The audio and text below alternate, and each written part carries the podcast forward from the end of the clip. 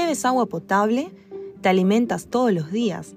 ¿Tienes casa, educación y acceso a sanidad? Entonces no conoces algo que ya disfrutan más de 4 mil millones de personas en todo el mundo, llamado pobreza.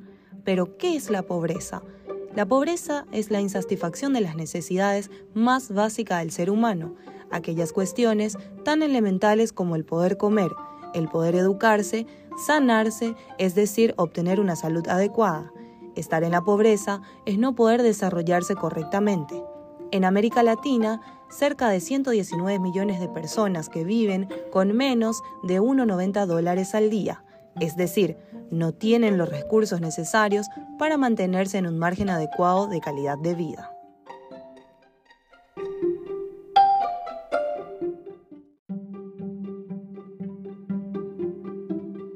La Organización de las Naciones Unidas, a través de sus medios sociales, socializa un plan maestro conocido como los 17 Objetivos de Desarrollo Sostenible.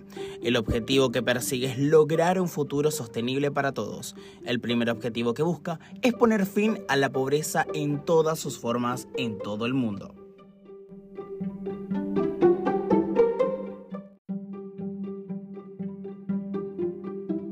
La pobreza, con el transcurrir del tiempo, adquirió distintas definiciones. Esto probablemente se debió a la dificultad que presenta el análisis de dicho término.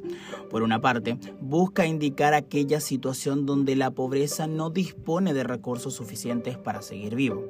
Este enfoque es utilizado en los estudios de sociedades en vías de desarrollo y por otra, pretende denotar una situación donde no se tiene lo suficiente para vivir una vida conforme a lo que la sociedad considera normal siendo este enfoque el adoptado en hogares cuyo nivel de ingresos se encuentra por debajo de un nivel predefinido como mínimo para subsistir. Finalmente, la pobreza relativa define el límite de pobreza con relación a un nivel de estándar de vida en la sociedad. Permite identificar a las personas cuyo nivel de vida esté por debajo del promedio.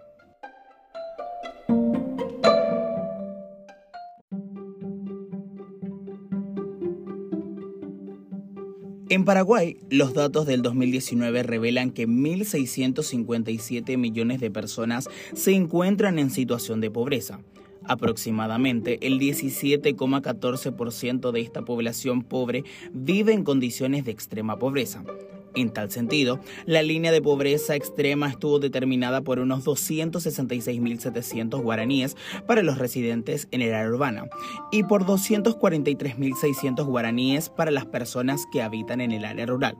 Según López, los atributos deseados de una medida de la pobreza, conocidos como axio, más son réplica, al no modificarse la distribución del ingreso pese al cambio de la población total. La medida de la pobreza no cambia monotonicidad. Indica que la medida de la pobreza debe incrementarse cuando el ingreso de una persona que forma parte de la población pobre se reduce. Descomponibilidad. Se refiere a la, posibilidad que tiene la medida de separar los componentes que hacen a la pobreza por grupos. Transferencia. Al realizar una persona pobre una transferencia de su ingreso a otra persona de mayor ingreso, siendo esta pobre o no, la medida de pobreza debe aumentar.